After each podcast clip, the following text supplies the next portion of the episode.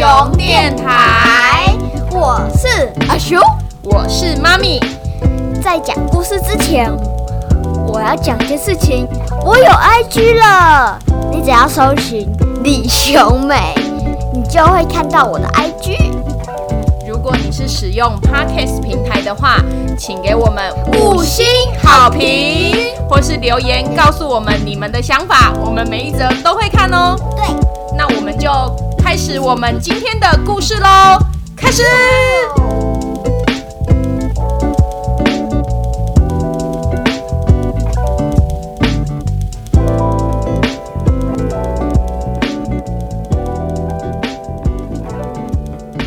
阿兄，好想知道上一次包先生讲了以后，大家会做出什么样的面包哦？哦，那我们就来讲吧。虽然熊猫先生身上只有黑色和白色，却热爱各种颜、各种色彩。他想做一款外表像彩虹的面包。为了调配出最棒的颜色，熊猫先生花了整天，忙着揉面团的颜色。呃，不是揉面团，讲错了。先试着做红色面团，买了番茄、胡萝卜、西瓜、火龙果。草莓等蔬菜水果来榨汁调色，甚至连辣椒都加进面团里面试一试。不过，光是一种颜色的面团就让他忙得昏头转向了。章鱼太太平常喜欢做各式各样的料理，她很好奇，唔知影虾米款的料理甲面包结合会变做虾米款？像是把餐盘都换成面包做的，会不会增加粗饭的口感呢？把意大利面条包进面包里面，会是什么口感？把章鱼烧啊，对，章鱼烧，章鱼烧包进面包，是不是可以保温？把面包挖空当碗，倒进薏米浓汤。啊，这棺这是棺材板呐，台南那种棺材板，再用 穿烫的蔬菜沾着汤汁吃，会不会让小朋友愿意多吃一点蔬菜呢？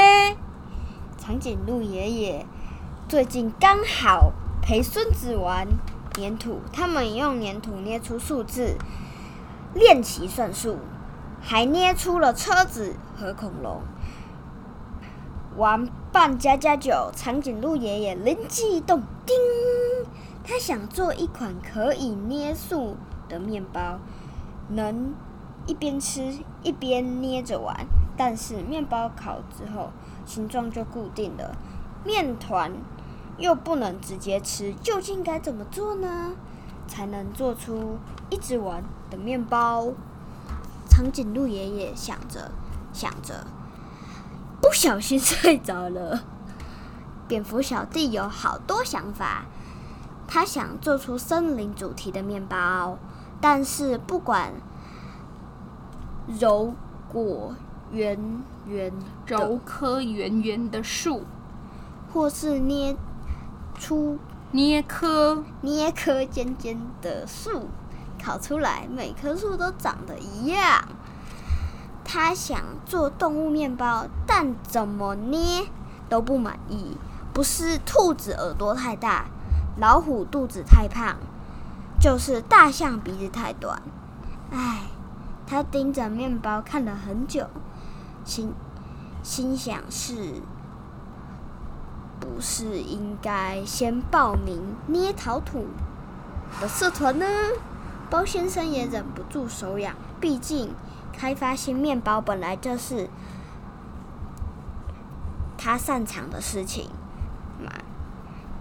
他拿起纸笔，刷刷刷的开始画起来，拿一下子就画了二十多款面包。他左看看，右看看，东删西改，最后圈出了几款面包，决定开始试做。大家每天都忙着调配方，一下子约定的日子就到了。一大早，包先生还特地搬出储藏室用的烤箱，让大家轮流使用。经过一番折腾，总算在中午之前，热腾腾的面包陆续出炉。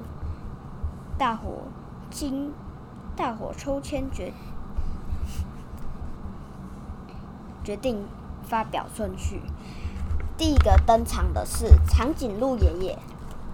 那你觉得最后谁会胜利呢？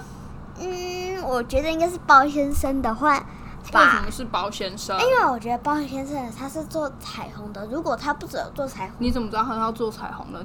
他刚不是说有雷？他刚不是有说他要做彩虹的？有吗？有。啊，他说他要做彩虹形状的、啊，可是你不觉得章鱼太太要做棺材板，感觉好像也很酷吗？好 好吃的感觉哦。那我觉得包先生跟那个章鱼小姐，呃，我觉得章鱼小姐比较有可能，因为她做棺材板汤汤，感觉很好吃。好，那我们下一集就来告诉大家谁能获胜喽！想要听下一集，记得要锁定我们啊熊电台。如果是 Pockets 的用户的话，记得给我们五星好评。好。那我们下一期见喽，拜拜。